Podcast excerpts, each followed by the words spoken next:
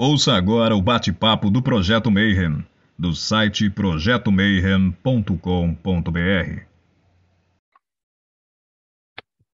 Bom dia para quem é de bom dia, boa noite para quem é da boa noite, 93 para quem é de 93 e paz profunda para quem é de paz profunda.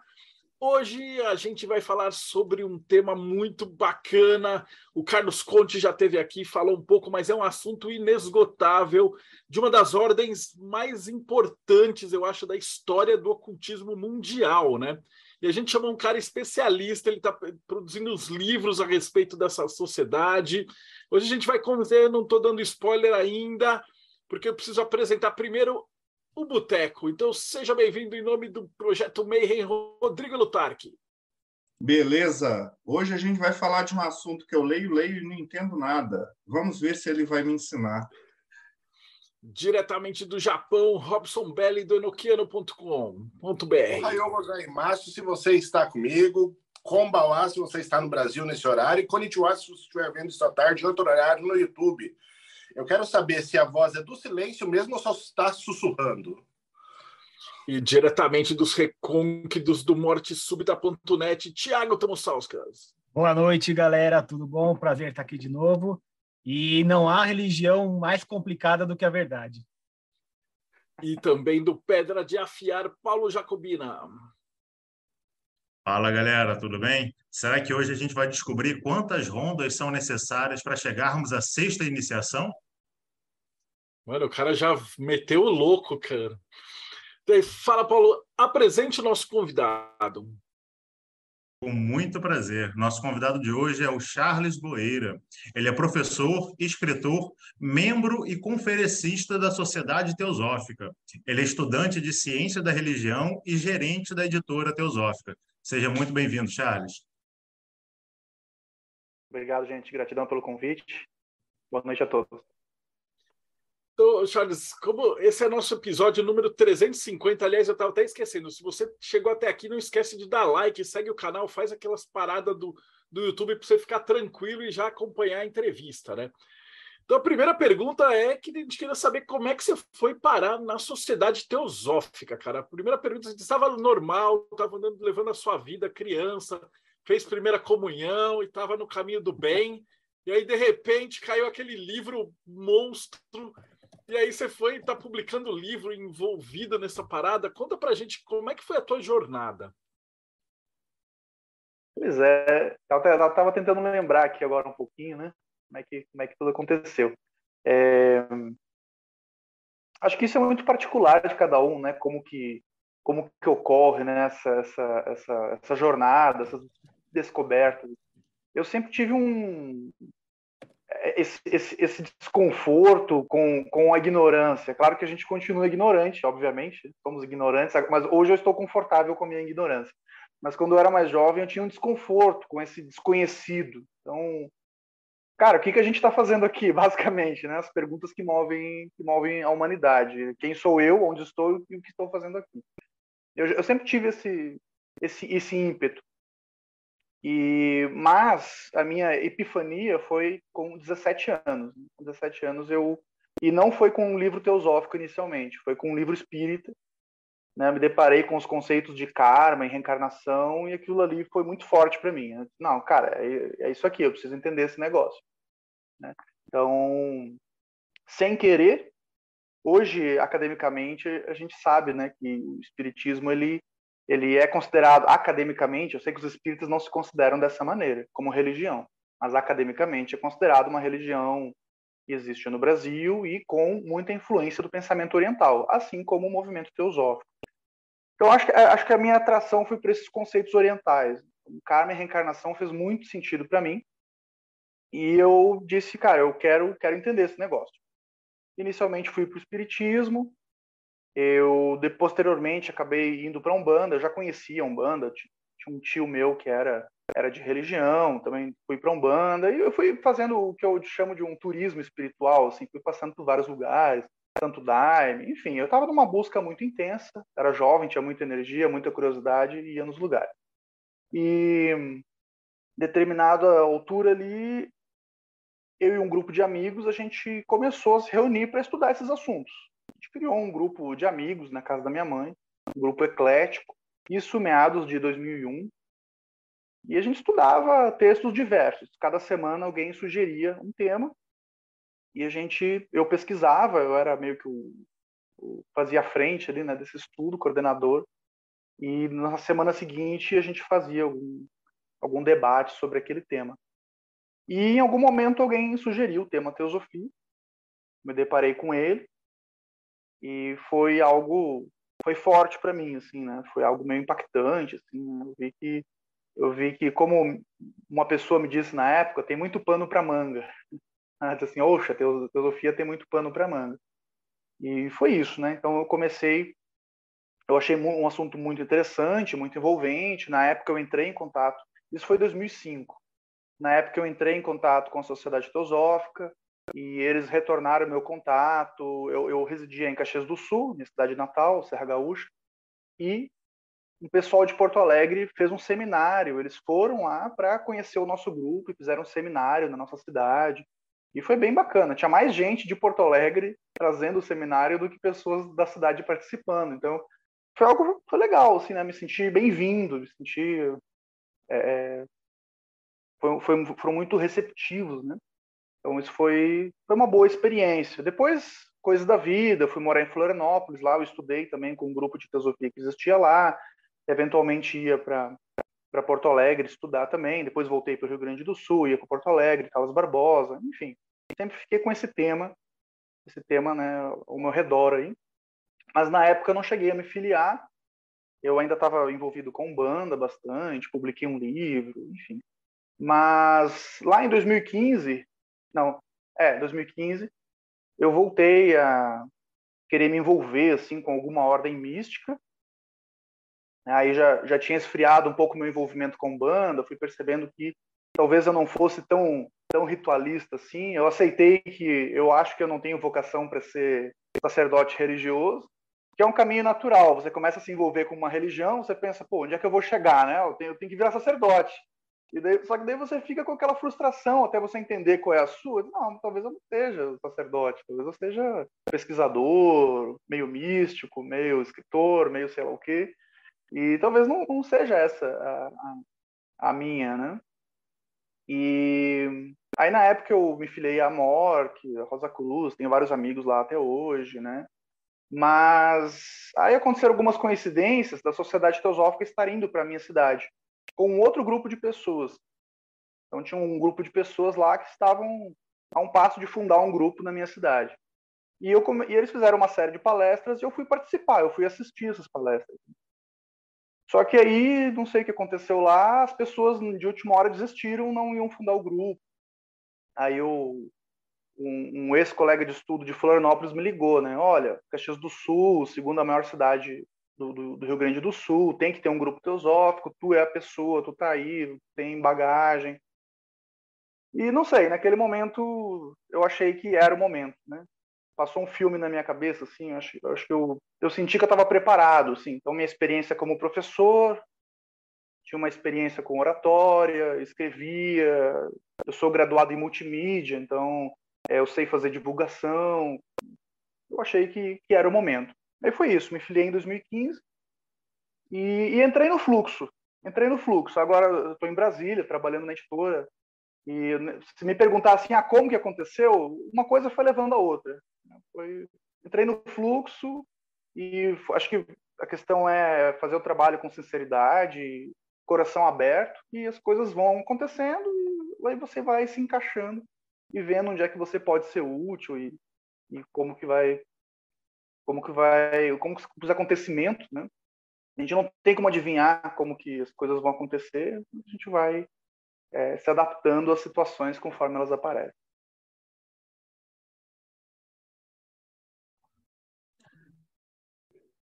Tá certo. Vou... Vai falar alguma coisa, Marcelo?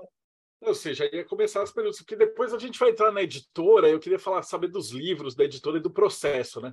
Mas acho que era melhor, melhor, melhor a gente voltar lá atrás e começar do comecinho, né? Tipo, o que, que é a sociedade teosófica, né? Como é que ela surgiu? Você podia falar um pouquinho do ambiente, da época, é, quem foram os fundadores, como é que surgiu esse núcleo? Ela, ela, tá, ela é junto da época da Golden Dawn, por exemplo, ela é anterior? Como é que estava a Contar Europa? a parte histórica. Contar um pouquinho dessa parte histórica para o ouvinte poder se situar, né? Porque a gente fala, todo mundo conhece a Sociedade Teosófica. Se fala Sociedade Teosófica, todo mundo já ouviu falar. Mas aí como é que ela começa? Aproveitando dentro da sua explanação, faz também a diferença da teosofia para a sociedade teosófica, por favor, também.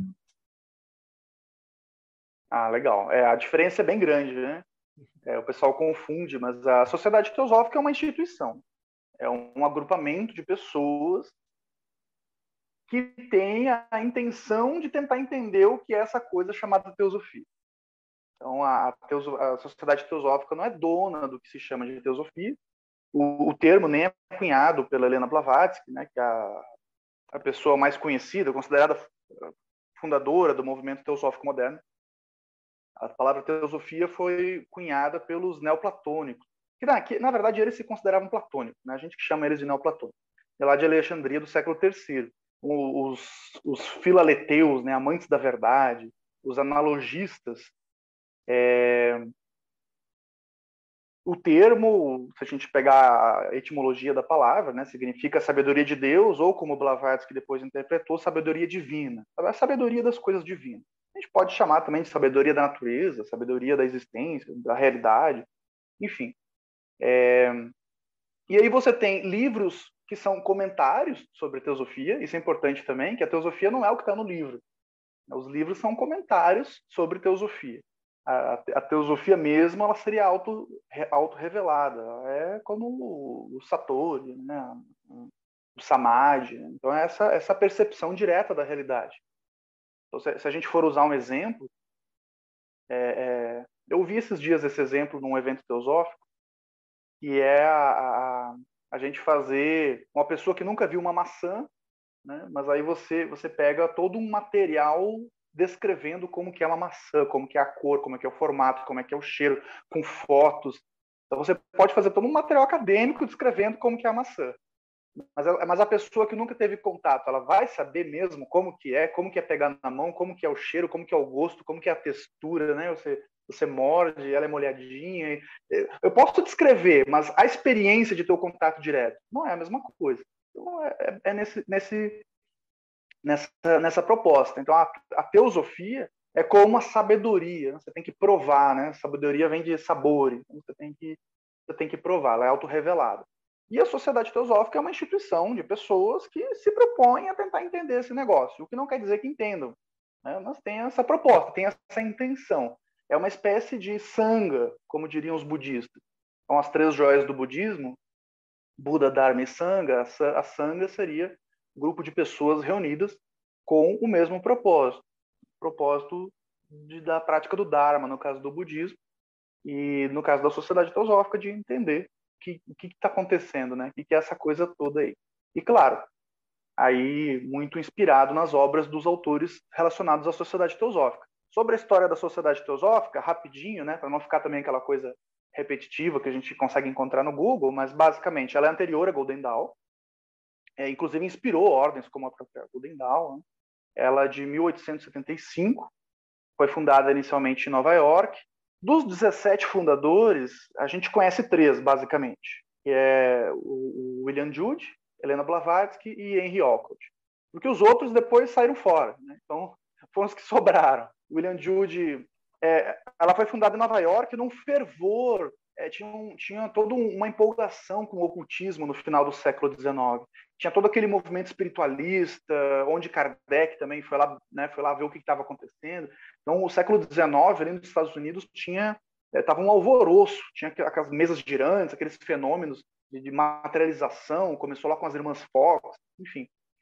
E então tinha essa empolgação. Então, as pessoas, quando Blavatsky, né, deu a entender que tinha essa intenção de, de... quem deu a ideia foi o Henry Olcott, os Blavatsky concordou, ela era a grande ocultista do grupo, e várias pessoas se empolgaram com esse início. Só que isso logo esfriou. Até algumas personalidades conhecidas fizeram parte na época. Thomas Edison chegou a participar, não sei se foi membro, mas frequentava esse meio aí. Diz, diz que até chegou a gravar a voz de Blavatsky, alguma, alguma invenção dele, mas não sobreviveu ao, ao tempo. E logo esfriou essa empolgação e sobrou três, esses três fundadores. William Jude ficou cuidando da seção norte-americana e Blavatsky e Okot então vão para a Índia, em antiga Madras, atual Chennai, e no bairro de Adyar eles fundam então a sede que sobrevive até hoje. E na Índia aí acontece um fenômeno, né? Porque a Índia ela, ela, ela absorve muito bem esses conteúdos. Então, quando você fala em mestres, quando você fala em reencarnação, você fala em karma, a Índia ela lida muito bem com esses temas. Então, lá, lá, lá estourou, lá se tornou muito popular. Até hoje, mais da metade dos membros da sociedade teosófica são estão na Índia. Nem todos indianos, tem muitas pessoas de outros países que vão morar lá. Mas mais da metade está na Índia, né, da sociedade teosófica. Depois teve uma segunda geração que, que também ajudou a popularizar muito, que foi Annie Besant, Lady Bitter, depois veio Krishnamurti. Então teve um, um boom ali, Annie Besant era uma grande oradora. A sociedade teosófica cresceu no início do século século 20 e só que depois disso veio deu uma também teve de novo deu uma esfriada, né? Aconteceram algumas polêmicas, algumas algumas questões estranhas ali também com, com essa essa essa segunda geração aí. E e a Sociedade Teosófica hoje ela é uma instituição relativamente pequena, se a gente comparar com outras instituições, né? se a gente comparar com Nova Acrópole, a própria Eubiose, que nasceu no Brasil, ou a própria MORC, né? a MORC é muito maior que a Sociedade Teosófica, por exemplo. Né? Hoje a Sociedade Teosófica tem um pouco mais de 20 mil membros no mundo, é... não, não tem mil membros no Brasil. Claro que a quantidade de simpatizantes é muito maior. Está falando de membros filiados, mas quantidade de simpatizantes é muito maior e, e, e, e, a influência do pensamento teosófico também é muito maior. Então, quando a gente, a gente vai pesquisar essas outras ordens, a gente vai ver que eh, o pessoal da Golden Dawn, por exemplo, dizia que tinha contato com os mestres de Blavatsky, né? então foram influenciados também. A Anibesa ajudou o fundador da MORC a compilar os rituais, as monografias, e outros teosofistas também ajudaram.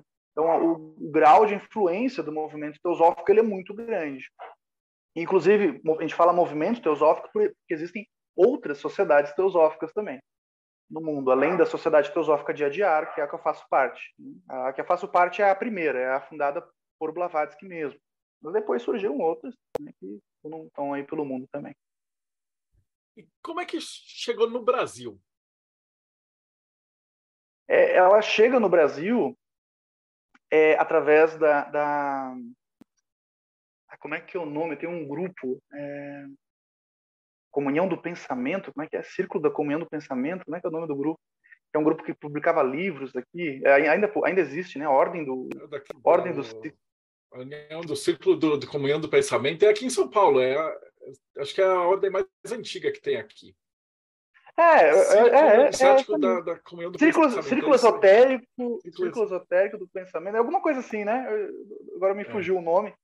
É, mas eles publicam um artigo na época, né? Eles publicam um artigo e, e uma pessoa muito muito muito importante para divulgação da, da, da, teosofia aqui no Brasil foi o Dário Veloso. O Dário Veloso foi uma, uma, um personagem muito importante aí para disseminar esses artigos que estavam chegando, esses materiais. Isso ainda no início do século passado, foi relativamente rápido, sim, uma, uma instituição que surge em Nova York, depois vai para a Índia, né, super longe da gente, mas no início do século do século passado já tem pessoas estudando textos teosóficos. A primeira loja teosófica é, é, surge dentro do movimento espírita. Então, surge no Rio Grande do Sul, na cidade de Pelotas. Em 1902 é fundada a, a primeira loja teosófica, lo, uh, já que não, já não existe mais, loja teosófica Dharma. Hoje existe uma loja teosófica com esse nome em Porto Alegre, mas foi fundada em homenagem à, à primeira, né, loja Dharma original. E, e com isso aí vão surgindo várias outras, a loja teosófica que eu faço parte foi a terceira fundada no Brasil, é uma das primeiras, né? A loja teosófica Yeshua é a segunda mais antiga em atividade e ela foi fundada em 1911. Inclusive, é, recentemente eu descobri que um dos fundadores da, da loja teosófica que eu faço parte, que eu sou membro, ele foi muito importante para o movimento afro-umbandista no Brasil. É Leopoldo Bettiol, o nome dele. Ele, na, na década de 50, ele publicou vários livros, como o ABC da Umbanda, entre outros, e que foram muito importantes para o movimento afro-umbandista no geral. Ele também era um grande conhecedor. Depois eu fiquei sabendo por praticantes da religião e ele também foi muito influente no batuque do Rio Grande do Sul. Muita gente não conhece o batuque. O batuque é o, é o candomblé do Sul. No Sul não tem candomblé, praticamente. Né? Tem o batuque, que é uma religião muito forte no, no, Sul do país, mas não é tão conhecida no resto do país. E diz que ele também foi muito importante para resgatar essa linhagem. Então, onde eu quero chegar com isso, né? O, o, o, o movimento em si, ele é muito influente. É, eu também fiquei sabendo que o primeiro restaurante vegetariano do Brasil foi criado por, por teosofistas no Rio de Janeiro. É, os teosofistas da Inglaterra influenciaram o Gandhi quando ele estava estudando na Inglaterra, né? fizeram, reapresentaram Bhagavad Gita para ele. Então, assim, a influência do movimento teosófico é, é, é bem grande, até porque ela é bem antiga a instituição já, né? Então, Tiago ia mostrar um livro, mas ele esquece que ele precisa falar alguma coisa para a câmera focar nele, né? Não, é o manualzinho da, da sociedade. O Círculo Esotérico da Comunhão do Pensamento. Isso ele mandava, em vez de mandar monografiazinha, era um livrão só, de uma vez, e aí você se vira.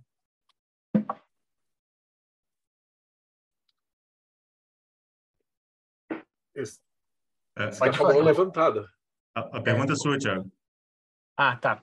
É, é, o seguinte, quem começa a estudar um pouquinho de teosofia, logo fica intimidado com, a, com o tamanho da literatura, principalmente da Blavatsky, né? Se pega lá, Easy Sem Véu, pá, pá, pá, pá, pá, pá, Doutrina Secreta, pá, pá, pá, pá, pá. Isso assusta um pouco. Então, minha pergunta é, qual que é o caminho mais suave para quem quiser começar a estudar a, a teosofia? E outra, quantos, quanto por cento, vai ser que a gente pode falar disso, quanto por cento da teosofia é Blavatsky e quanto não é? Bom, aí, voltando um pouco ao que eu estava comentando antes, então lembrando que os livros, eles fazem comentários sobre algo que a gente chama de teosofia, né? não, não, não necessariamente teosofia é o que está escrito nos livros. Claro que Blavatsky é a principal referência, isso né, não tem dúvida, é, foi a principal autora, foi cofundadora da Sociedade Teosófica, é, de certa e, e a obra dela, a questão de Blavatsky também é porque ela escreveu tanto, eu não sei se eu não conheço outro ocultista que tenha escrito tanto quanto ela, desconheço, porque não são só os livros, são muitos artigos, por exemplo.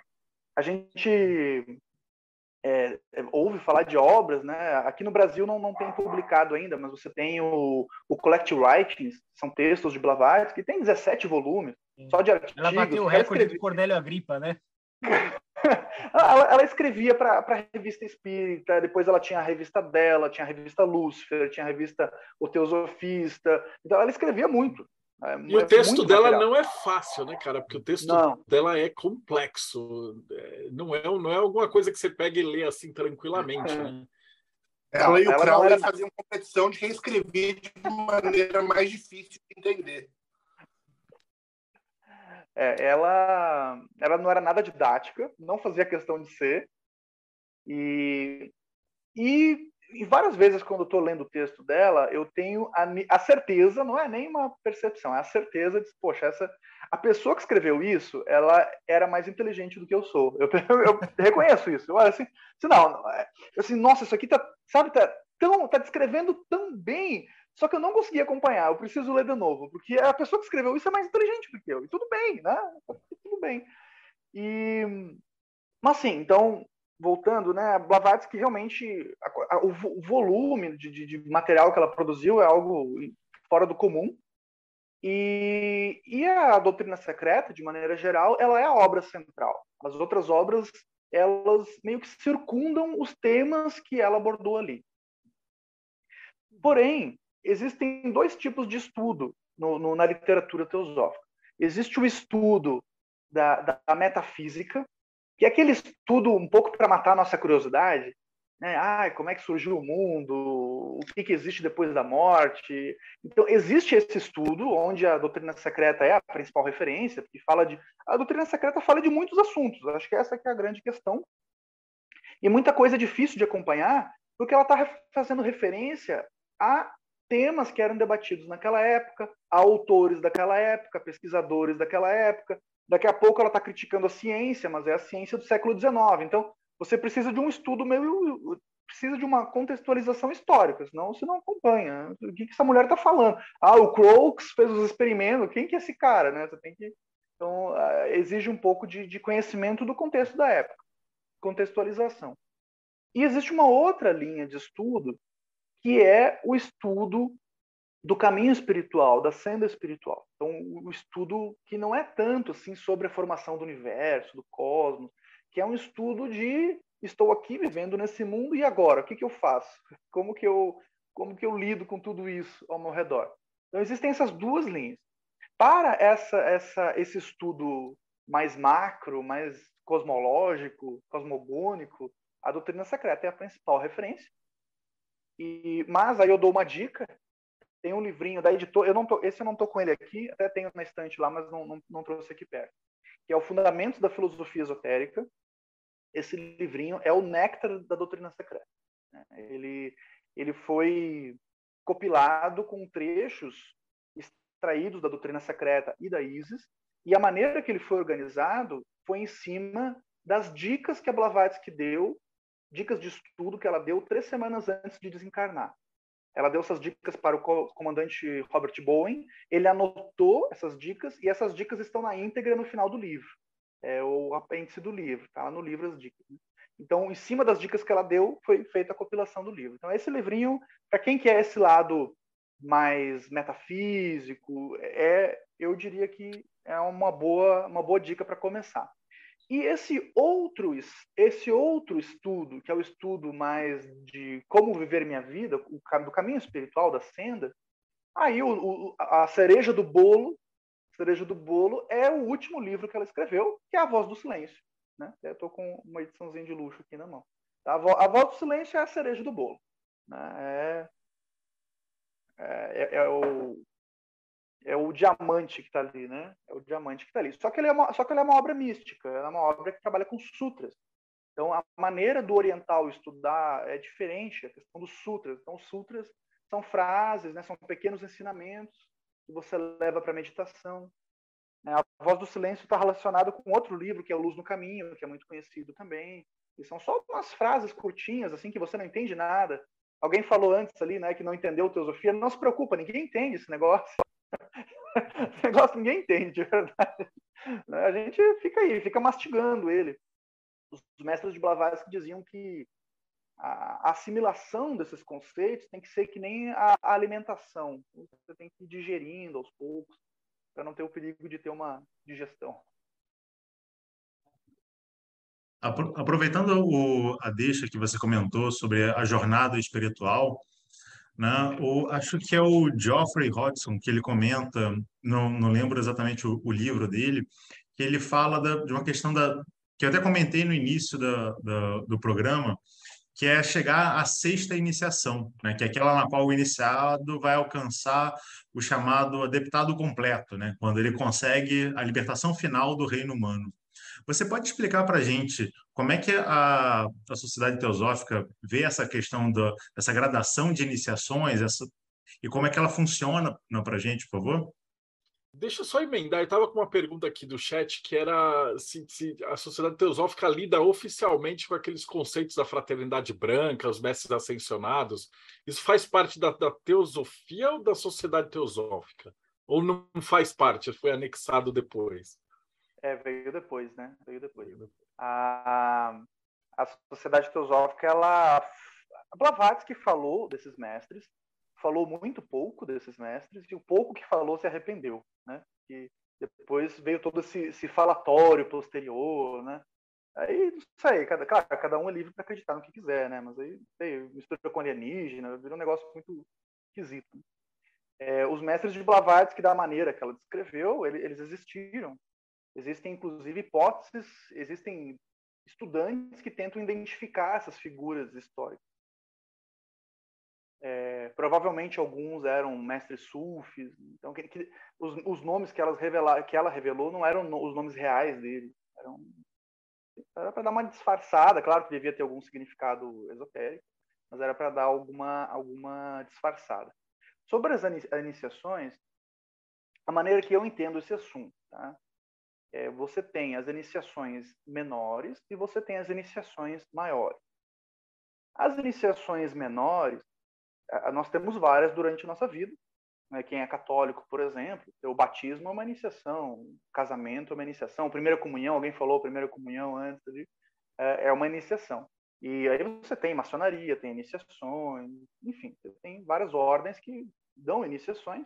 Essas são as iniciações menores que você pode receber de outras pessoas.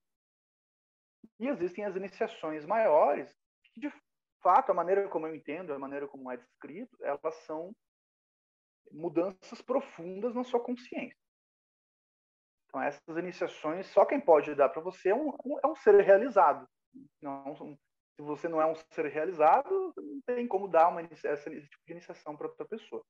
E os autores descrevem que elas não são é, no, no, mundo físico. Então, elas aconteceriam em outros outros níveis de, de, de, de consciência. É... Aí tem toda uma questão, eu não diria tabu, mas existe a, a sociedade teosófica ela é muito discreta para falar desses assuntos. Por exemplo, você citou o Geoffrey Hodgson. Geoffrey Hodgson ele ele só revelou que era um iniciado. Geoffrey Hodgson era um iniciado, não não sexta iniciação, acho que de quarta iniciação, igual Blavatsky ele só revelou que era iniciado depois que ele morreu. Ele tinha um diário que só foi publicado após a morte dele. Publicação póstuma, deixou com a esposa dele. Então só os amigos mais próximos sabiam. Claro que muita gente devia desconfiar, mas ele não nunca afirmou isso em vida. Existe toda uma questão assim bem discreta, porque existe muito falatório e o pessoal dá umas, umas viajadas profundas aí nessa então, até a gente brinca, né? Tem muito iniciado. A gente está procurando é algum que seja terminado, né? E iniciado tem um monte, né? Todo mundo se inicia, mas ninguém se termina. É, e então, como, como nós não somos iniciados, é muito difícil a gente falar. É que nem eu, eu vou explicar como que é como que é a consciência de um Buda, mas eu só vou saber isso quando eu for um Buda. Né? Não tenho, é, é, é, tudo que a gente fala aqui é especulação. Mas voltando ao Geoffrey Hodgson, ele identificou iniciados, por exemplo, seres totalmente realizados entre aborígenes australianos. Então, isso nos demonstra que não é exatamente a técnica da yoga ou o conhecimento da Índia. Claro que tudo isso são aceleramentos. Aí a gente entra para falar de senda normal, senda acelerada, senda acelerada aberta e fechada. Aí você tem isso, né? Então, se, se você vai ter auxílio de algum ensinamento, vai acelerar, vai acelerar o karma, vai acelerar a sua senda, né?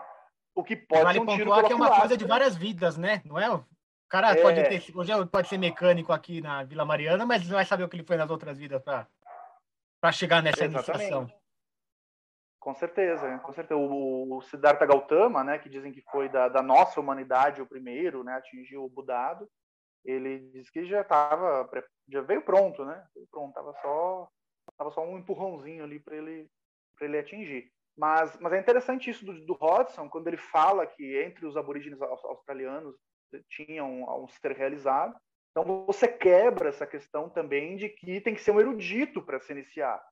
É, eu tenho que ter uma erudição. Não, não é isso. Né? o conhecimento livresco ele pode ser uma ferramenta útil, pode não ser também. Como diz a Blavatsky, né? Pode ser só mais um incentivo para sua vaidade, pode ser uma, uma armadilha também. É, Cara, essa, pessoa... essa cena é um negócio doido que eu, eu, eu, me lembro de estar numa vez que eu, que eu fiquei muito espantado que era um terreiro e era o chefe caboclo do terreiro, o chefão de todos. Eu falei, ah, ele não precisava mais reencarnar e tal, e virou espírito. Eu perguntei, como é que você fez para sair de Sansara, né, e tal? Ele falou, não, eu era bandeirante. Aí eu descobri que cortando caminho para as pessoas era isso que eu tinha que fazer e iluminei. E aí o cara não desceu mais. Eu falei, porra, e a gente aqui estudando, mano. O cara cortando mato, se iluminou, saiu de Sansara. É, a Blavatsky descreve iniciados na China que eram analfabetos. O cara se iniciou varrendo o chão. Aí, aí perguntam até, né? Ah, mas isso atrapalha a, a, experiência dele? Ela disse, não, atrapalha quando ele quer explicar. Se, se, ele tentar, se ele quiser ter aprendizes, ele vai ter mais dificuldade de passar um ensinamento, de, de, de descrever a, a experiência que ele teve. Mas a experiência em si não tem nada. Salve, grande Ulisses. Fala, pessoal, desculpa o atraso.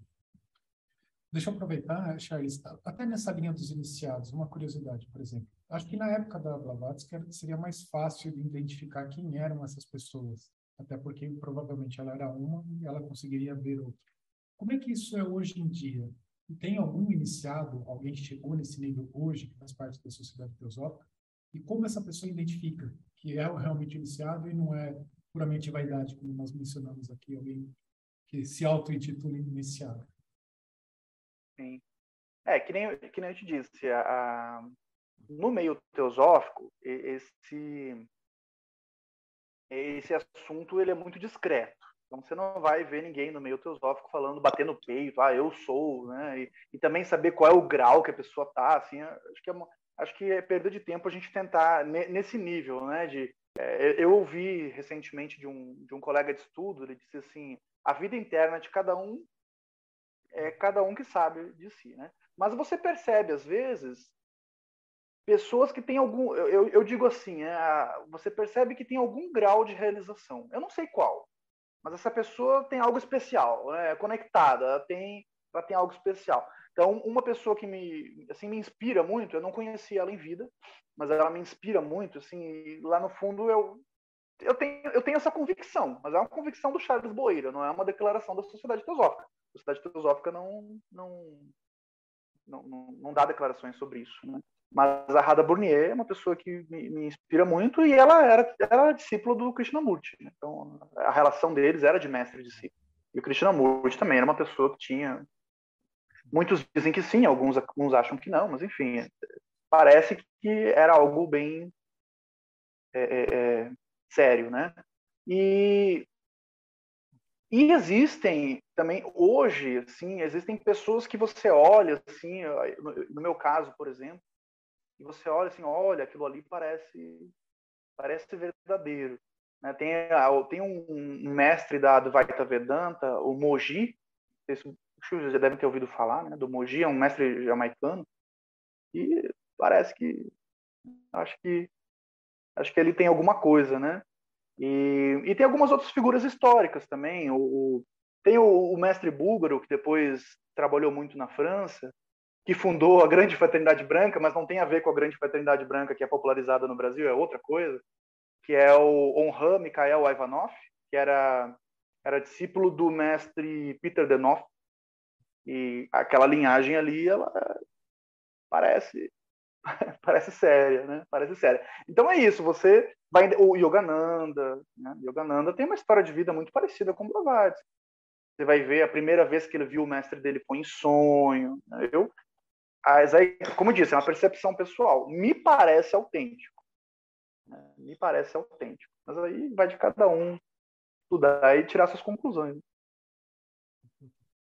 É, dentro de cada um tem o seu processo em si e de, e é difícil a gente perceber isso dentro da pessoa, né? A gente só vê as obras que, que ela realiza, e a gente tem pessoas que realizam coisas maravilhosas e que não são letradas em si.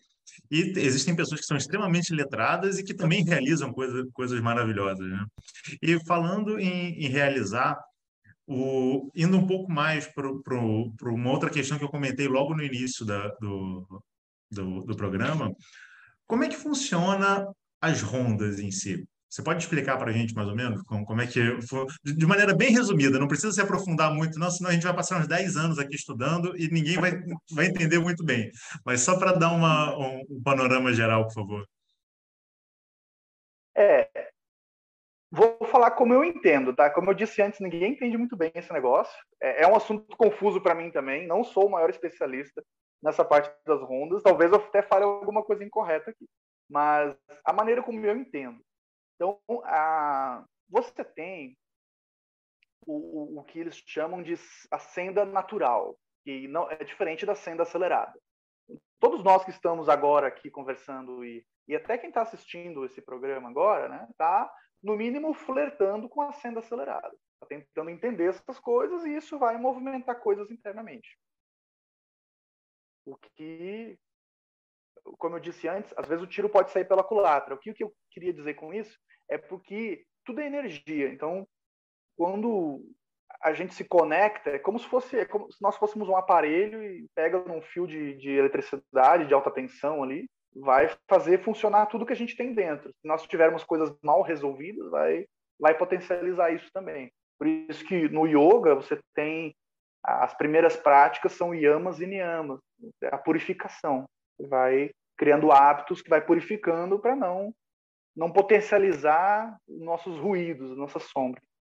Bom, mas voltando sobre as rondas, então você tem a senda natural, e dentro dessa senda natural, a, o, o, progresso do, do, dos seres vivos leva muito tempo, leva muitos íons, né, muitas eras.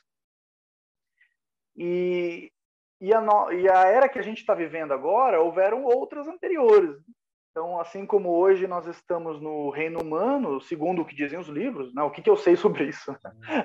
segundo o que está nos livros que esses autores escreveram, é, nós estamos no reino humano hoje, assim como uma outra humanidade esteve no reino humano antes de nós.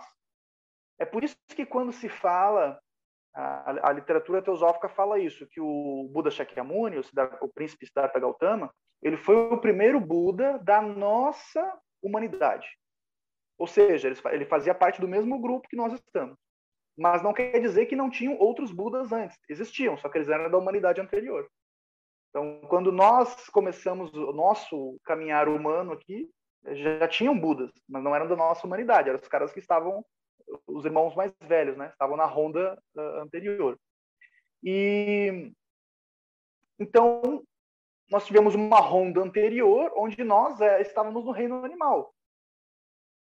E aí dizem, é, também, de novo, né, o que, eu sei sobre isso, né? Dizem que esse planeta onde nós fomos animais seria o, o, o, o que sobrou desse planeta, o cadáver desse planeta, seria o que hoje é a nossa Lua. Então, que nesse planeta anterior ao planeta Terra, antes da formação do planeta Terra, nós estaríamos no reino animal. Né?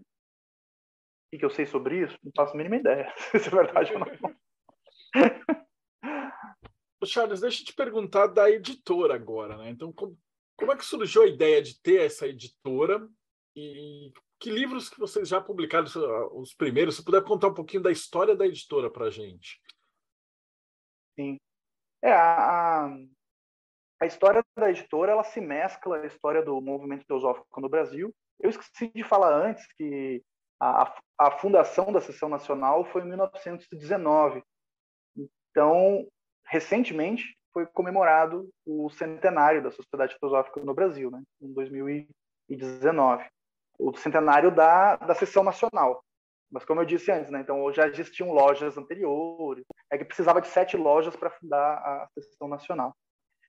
Bom, a, o, o, movimento teosófico no Brasil, ele, ele passa, ele abrange vários grupos, inclusive. A gente falou do Círculo Esotérico da Comunhão do Pensamento, a própria editora Pensamento, inicialmente, é quem começa a publicar muitos livros de, de, de, autores teosóficos, e até hoje publicam muitos, e, e alguns outros acabaram saindo de catálogo. Com o tempo, eles foram foram publicando outros temas e se tornou uma editora muito grande. Editora Pensamento é o grupo, grupo Cultrix agora. É, acabou, em algum momento, perdendo um pouco o interesse na publicação das obras teosóficas. Até porque uma editora precisa sobreviver e, o, e também o, o tema é, muitos livros eles não são muito populares, muitos autores não são tão conhecidos. Então, você ter um foco mais comercial, não estou dizendo que, que, que não estou diminuindo né, a importância das outras editoras, não é isso. Mas as editoras precisam sobreviver. E você, às vezes, publicar um livro que você sabe que não vai vender muito, é meio complicado. Você tem que pagar as contas e tudo mais. Então surgiu essa proposta de fundar uma editora que fosse vinculada à sociedade teosófica. A editora teosófica ela é um, braço da sociedade teosófica. Ela pertence à sociedade teosófica, embora ela tenha sua administração independente. Então, ela, ela é filantrópica, ela não gera lucro. Todo lucro é revertido pra, para a publicação de mais livros, para pagar os funcionários, pagar a conta de luz, essas coisas. Né? Então, ela, tudo que ela gera é para sobreviver. Ela, inclusive, foi deficitária há muito tempo, durante muito, viveu de doações né, dos membros, etc. Até conseguir atingir uma maioridade, né? conseguir atingir uma estrutura que ela consiga sobreviver por conta. Hoje ela consegue sobreviver por conta, mas é sempre aquele equilíbrio delicado. Justamente por isso, a gente nem sempre publica livros populares, de autores mais conhecidos. A gente publica pelo conhecimento mesmo. Então, ah, esse livro vale a pena ser publicado. A gente publica, talvez ele não vai vender, mas a gente publica. Então, ela foi fundada há uns 30 anos atrás. Faz uns 20 anos que ela tem uma revista também, Revista Sofia, que tem artigos né, de autores teosóficos. E, ela começou publicando algumas obras bem essenciais, ah, bem básicas, né, como A Chave para a Teosofia, então, que é uma obra é, que muita gente começa estudando por ela. Foi a penúltima obra que o Blavatsky escreveu, justamente para uma obra para explicar as outras. E, e, com o tempo foi publicando mais títulos. Hoje nós estamos com quase 200 títulos. Hoje ela já é uma editora porte médio, assim, por isso que eu digo, agora ela consegue caminhar com as próprias pernas. Mas quando você era uma editora com 30 livros, é mais complicado, né? É, então, hoje, hoje já, já, já vive né, um, um momento diferente. E a gente publica por ano, assim, uma média de 15 livros por ano. A gente comercializa também alguns livros de outras editoras, mas não muitos. Geralmente livros que são essenciais para para o movimento, para o movimento teosófico, como Doutrina Secreta e Isa Sem Véu, são publicações da editora Pensamento. A gente comercializa. Nós temos uma parceria com o Centro Lusitano de Unificação Cultural, de, que é de Portugal, e eles publicam alguns livros que a gente não tem aqui, então a gente a gente faz permuta, eles mandam os livros para nós, eles pegam os nossos livros para vender em Portugal, a gente fica vendendo como o Glossário Teosófico, alguns outros outras publicações. E é isso. E hoje a gente tem, né? Tem o site, tá na Amazon, tá em todos os canais de venda aí. Sobrevivemos a, a, ao pior da pandemia, né? Que foi um susto para todo mundo aí. Então, a, alguns grupos que compravam muito de nós pararam de comprar porque pararam de funcionar. A Nova Acrópole compra muitos livros nossos e, e eles pararam, né? Muita gente parou, a gente levou um susto, mas felizmente o e-commerce segurou as pontas e estamos aí publicando livros. Robson? Vocês continuam fazendo traduções de obras da Blavatsky, publicando novas obras. O que tem de novo saindo? Conta pra gente o que tem de novo que está para sair aí. Então, é, sim, a gente continua fazendo traduções. Ah, saiu agora, mês passado, saiu uma coletânea de textos de Helena Blavatsky, volume 1. Isso quer dizer que a gente vai publicar o volume 2, volume 3, talvez 4, não sei. Por enquanto, o plano são, são três volumes. O próximo volume vai estar focado em textos falando sobre yoga.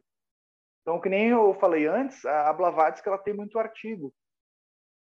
Tem uma, uma brasileira que a gente tem contato, que mora, mora na Grécia, que é a Erika Georgiades, que ela está fazendo um grande trabalho de compilação da revista Lúcifer, era uma revista que a Blavatsky era a revista dela, né? Então tinha muito material dela, tinha de outros autores também.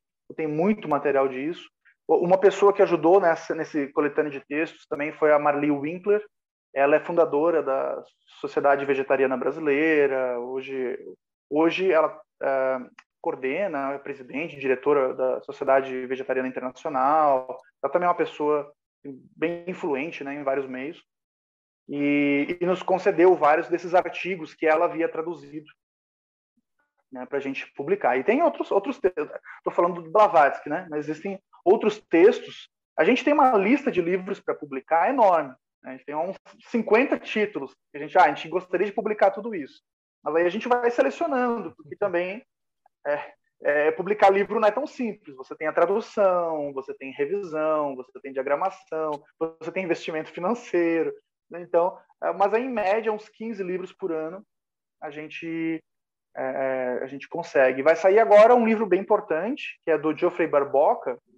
Vejam, provavelmente vocês não, não, a maioria não deve conhecer o autor. Não é, não é um autor popular, mas é um grande estudioso lá da primeira geração que fez um estudo profundo sobre a doutrina secreta e a gente vai publicar o Plano Divino, que é um livro de autoria dele, um livro enorme, 500 páginas, onde tem uma explicação mais didática sobre essas questões cosmogônicas da doutrina secreta. Isso é interessante. Faltou a, pergunta mais importante de todas, que é como é que a gente acha você e, e a editora, né? então, a, a, editora tem o site, né?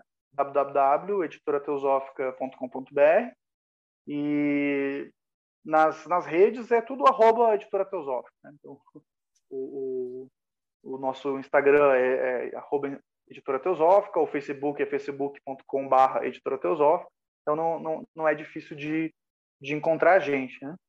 E aí lá tem os links lá também pra, no site, né? Você entra em contato conosco pelo, pelo WhatsApp, enfim. A gente tá para, uh, acabei falando de várias coisas que se de falar que em breve nós teremos aí previsão para o mês de setembro.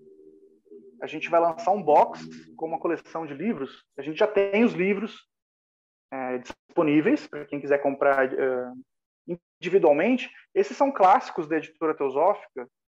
São livros que a gente tem há bastante tempo, mas a gente tinha na versão de bolso. Eles são clássicos da literatura ocultista, na verdade. Né? Luz, Luz no Caminho, da Mabel Collins, é super conhecido. A Voz do Silêncio, da Blavatsky. Tem até outras editoras que publicam ele também. Aos Pés do Mestre, do Krishnamurti. Ocultismo Prático, da Blavatsky. E Bhagavad Gita, que provavelmente é a obra oriental mais lida no Ocidente, mais conhecida. Então, em breve, aí vai ter um box com essa coleção de livros para quem tiver São interesse. Os essenciais, né? Eu, era a próxima pergunta, era assim, que livros você recomenda o cara que está assistiu essa, esse bate-papo e falou assim, putz, eu quero começar a estudar isso. Aí você já passou o nome. Então, se o cara chegar e clicar no, no link, o link, por sinal, vai estar aqui embaixo na descrição do vídeo. E aí ele já compra, ou se chegar em setembro, né? Porque você vai ficar no YouTube para sempre. Daí já vai direto no box e já pega o essencial. Então, Charles, brigadão, cara. Te agradecer a presença, foi um papo sensacional, cara. E o trabalho, a gente edita os livros de, de, de hermetismo e tal, eu sei o trabalho que dá. Editar 15 livros por ano é um trabalho de herói, cara. Parabéns. Não, obrigado, gratidão pelo convite. E, e é isso aí, né? O, o que eu costumo dizer, e, e é algo que eu digo com sinceridade, né? Nós, nós estamos juntos nessa. Nós, quem está assistindo, quem está falando, quem está escrevendo, ou quem tá, não escreve, mas está só lendo, mas não interessa. Ou mesmo que nunca ouviu falar desses assuntos, nós estamos juntos nessa. É, nós, de fato, aquela, aquela, aquela grande afirmação do ocultismo, né? um é o todo e todo é um, a, a teosofia monista, ou panteísta, ou não dualista, ela, ela entende que somos todos partes de uma, de uma mesma vida. Somos, como eu digo, nós somos pontos de vista diferentes de um mesmo observador. E assim como o budismo, né, a, a, o pensamento teosófico ele rechaça a ideia de um eu pessoal. Nós somos manifestações de uma vida única e nós estamos juntos nessa, né, nesse aprendizado, nesse trabalho é isso. O que, o que nos resta é, com, com, leveza, com bom humor, na medida do possível, embora o, quando a gente observa muito o mundo, ele parece bastante caótico, mas a gente tem que tentar preservar nossa sanidade mental e saúde emocional e caminhar com leveza aí para tentar chegar num lugar melhor para todos nós. Né? Gratidão. Valeu. Rodrigo Lutarque, suas considerações finais. É, eu estava no site da editora teosófica. A entrevista, assim, me deu aquela vontade de ir lá olhar os livros, e tem muita coisa muito interessante. Os escritos da Blavatsky, elas são bem complexos. Cada parágrafo ali é, é uma coisa que você tem que estudar palavra por palavra, sentença por sentença. É, a entrevista foi fantástica e gostaria também de convidar todo mundo a ir no catarse.me TDC para fazer parte do projeto Mayhem, aonde você vai poder estar aqui é, vendo essas entrevistas, você vai ter acesso à revista de hermetismo, aonde tem diversas matérias aqui interessantes sobre eu sempre pego as mesmas matérias para mostrar. Sempre as matérias. O Charles, essa revista foi inspirada na Lucifer, na, do Knox, que a gente estava editando, na verdade, os livros sagrados de Telemann. E a gente descobriu que na Alemanha de 1920 os caras já se juntavam para fazer esses, esses textos e tal. E aí, tipo, o Thiago produz um monte, o Robson, o Paulo, a galera escreve, uh, os entrevistados têm texto e tal, e isso aí ficava nos sites. E aí a gente fez o, o projeto Mayhem para conseguir editar isso e publicar. Então, a cada três meses, a gente pega os melhores textos de cada site, lá do Pedra de Afiar, do Morte Súbita, do Enoquiano e tal, junta e a galera co consegue um, um, uma publicação né, com ISBN, com tudo certinho. Ah, legal. E é, é, se você... é bom pro, é bom pro Lattes. É. E se você fizer parte do projeto Mayhem, você também vai ter acesso a grupos de Telegram dos mais diversos assuntos que vão te ajudar com um pessoal bem bacana lá. Paulo Jacobina, suas considerações finais. O que é o Pedra de Afiar? Antes de mais nada, agradecer o Charles mais uma vez pela presença. Sempre quando o Charles fala e é possível, eu acompanho, vejo vários vídeos dele no YouTube também. Tem Pô, peraí, pode... ele não falou do YouTube, ele falou é... de, de coisa... Ah, mano, não sei se... Não tá na pauta. Assim. Como é que a gente te acha no YouTube, Charles? Ah, então... eu, eu até tenho um canal meu, é, mas eu, eu acabo participando de vários projetos. Então, por exemplo, agora está saindo eu estou gravando com a TV Suprem, que também é, é um projeto de, de teosofistas. Então, uma, uma, vez por mês, eu gravo uma, uma apresentação para eles. Né? E de vez em quando também saiu no, na página da Sociedade Teosófica. Então, acho que é mais fácil pesquisar Charles Boeira mesmo, porque, porque eu vou estar em mais de um canal ali. Então, aí o pessoal acha. Mas na TV Suprem tem, tem, um, tem um material legal, assim, que, como é uma TV, eles gravam com qualidade profissional. É, fica bacana, fica um material legal para estudo. Gravei agora um sobre o último que foi publicado, foi sobre a, a, as referências mitológicas e psicológicas dos super-heróis. É bem, um tema bem, bem, bem interessante. Eu vou gravar agora. Eu quero gravar um sobre o Pantera Negra. Né? O Pantera Negra tem ele, te, ele é inspirado em um orixá africano. Fica, fica aí o spoiler, né? Ele, ele foi criado inspirado em um orixá africano. Falarei isso no, no próxima apresentação. maravilha. Agora sim, né, para o nosso público, se você busca a prática filosófica para se tornar um verdadeiro iniciado, enquanto aprende sobre magia, religiões e questões sociais, então você tem de se inscrever no canal do Pedra de Afiar no YouTube, youtube.com.br Pedra de Afiar. Lá, a gente aborda os temas mais variados com enfoque único para te ajudar na sua jornada espiritual. O cara tá chique agora, hein? Robson Belli, suas considerações finais. Muito obrigado, Charles. Muito interessante o assunto. Minha voz deve estar horrível hoje, né, pessoal? Estou um pouco gripado, rouco, sei lá. Mas quem está interessado em conhecer um pouquinho mais sobre magia enoquiana, sobre a história do sistema e tudo mais, pode entrar em enoquiano.com.br. E se você for corajoso o suficiente para meter a mão na massa e praticar o sistema, vem com a gente na aba contato do site, tem um link para o grupo gratuito e quase todo mundo é bem-vindo lá. Então, se você tem coragem, entre lá. Ulisses Wassad, considerações finais. Aproveita e fala da Eclésia Babylon, que o Thales não conseguiu vir hoje. Opa, vamos lá. É, Charles, depois você conta para gente como produzir 15 livros por ano e ainda participar de outros projetos aí. Esse segredo para nós aí, que eu preciso de um pouco de tempo assim, para conseguir fazer muitas coisas. Mas parabéns pela, pela tua simpatia, pelo teu conhecimento. Eu não consegui pegar o comecinho da live, porque eu estava trabalhando, mas a parte que eu peguei achei muito bacana. E fiquei curioso em conhecer mais sobre a tua editora. Vou dar uma olhada no que dos livros lá. Parabéns aí pela apresentação. E falando da Eclésia, a Eclésia ela é uma ela é uma religião, né, onde eles têm o culto pela deusa Babylon. E se você tem interesse nisso e conhecer uma galera legal, é, entre na, no grupo da, da Eclésia Babylon, que é 4G Sanctuary, certo?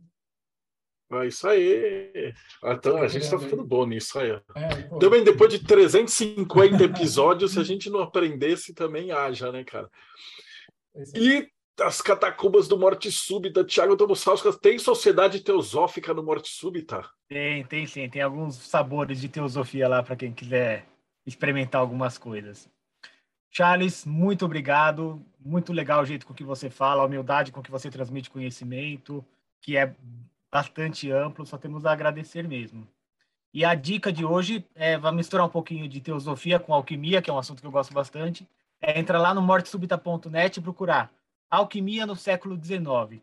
É um artigo da Blavatsky que eu traduzi mês passado, uma revista francesa de teosofia, que ela faz um aparato da história da teosofia até ela e sugestões de como poderia ir depois que ninguém seguiu, mas são sugestões bastante interessantes. E Charles Poeira, suas considerações finais, cara. Muito obrigado por estar aqui. Foi sensacional a palestra de todo o teu trabalho, tudo, cara. Continua com isso. E quando você tiver algum lançamento, cara, avisa o Paulo, me avisa o, ou o Thiago, qualquer um da gente. E aí você vem de novo para falar mais coisa. Ou se quiser falar sobre super-heróis aqui, a gente também tá afim, cara. ah, legal. Não, com certeza. É, parabéns pelo trabalho, né? respondendo a pergunta, como que a gente consegue publicar 15 livros por ano, em média, é, a gente tem o apoio da comunidade teosófica. Então, é, basicamente, você não faz nada sozinho, né? Sozinho, obviamente, que não é impossível. Então, nós temos pessoas que traduzem voluntariamente, algumas remuneradamente também, né? É, outras que nos ajudam com a parte da revisão. Então, na editora, hoje, a gente tem duas revisoras, duas pessoas que trabalham na revisão, mas Fora isso, a gente, nós temos uma, uma rede de, de, amigos, e colaboradores e, e, apoiadores, e é assim que a gente consegue. É com a, a comunidade abraça a causa. Ah, então, nós temos uma editora, é importante, o pessoal entende que é importante ter os livros em língua portuguesa, e, às vezes você está tá dando acesso. Então, é, é, fica aquela coisa também meio colonialista, né? Ah, você quer aprender, você tem que saber inglês, né? Não, mas por que, que eu tenho que aprender um outro idioma para ir atrás do conhecimento? Claro que se eu souber é melhor, mas né, eu quero o conhecimento aqui. Daqui a pouco a gente se identifica, né? Que nem eu disse, eu eu despertei para esses assuntos com 17 anos, então eu sempre imagino, né? Pô, cara, em algum lugar do Brasil, em alguma cidade do interior, tem lá um menino de 15, 16 anos e que ele está né, ele tá com essa busca dentro dele que ele não que ele ainda não, não, não, entende direito, como eu não entendia, como vocês também, né? Eu tenho certeza que cada um de vocês tem a, a sua história aí de como que, como que despertou para esses assuntos, né? Tem aquele incômodo e não sabe, é, é, não, não consegue processar direito isso. É importante que chegue um livro ali que auxilie ele, chegue um texto que auxilie ele, chegue um vídeo do YouTube. Então, o conhecimento não se propaga só através de texto também, né? Texto, vídeo, enfim, tudo isso, né? E também através do nosso magnetismo pessoal. Né? É, é, é, essa questão também do, do, nós nós é que mais ganhamos né com isso né vocês, vocês sabem né então, é, quanto, quanto, mais a gente doa essa coisa espiritual é difícil dar nomes né mas essa coisa ela ela passa por nós somos nós somos um meio nós somos um, um, veículo, a coisa está fluindo. E quanto mais, a Blavatsky falava sobre isso, é como a luz do sol, ela não se esgota. Quanto vai mais aumentando, você... cara. Vai aumentando. Vai fazendo o trabalho. Tipo, a gente começou, eu tava o Rodrigo Capri por causa da pandemia, e hoje já tem, tipo, só dizer, o dia que tá casa cheia tem 10 entrevistadores de 10 sites maravilhosos, com os caras que fazem umas perguntas mil vezes mais inteligentes do que começou lá o, projeto. Então, a, a, parada virou uma avalanche gigante, cara. E por falar nisso, eu sei que tem muita gente nova hoje assistindo da sociedade e tal. Então não esquece, tem ó, 350 entrevistas para trás, né? Inclusive o Carlos Conte falou também da Sociedade Teosófica. Então a gente tem uma tag, eu acho que aqui a gente completa cinco entrevistas. Eu vou criar lá uma tag do YouTube. Não é, não é tag que chama, como é que chama? Playlist. Dentro do canal, playlist do, só de teosofia, porque acho que já juntou bastante material. Então vai lá, clica, segue o canal, clica no sininho e a gente se vê aí no próximo Boteco do Mayhem.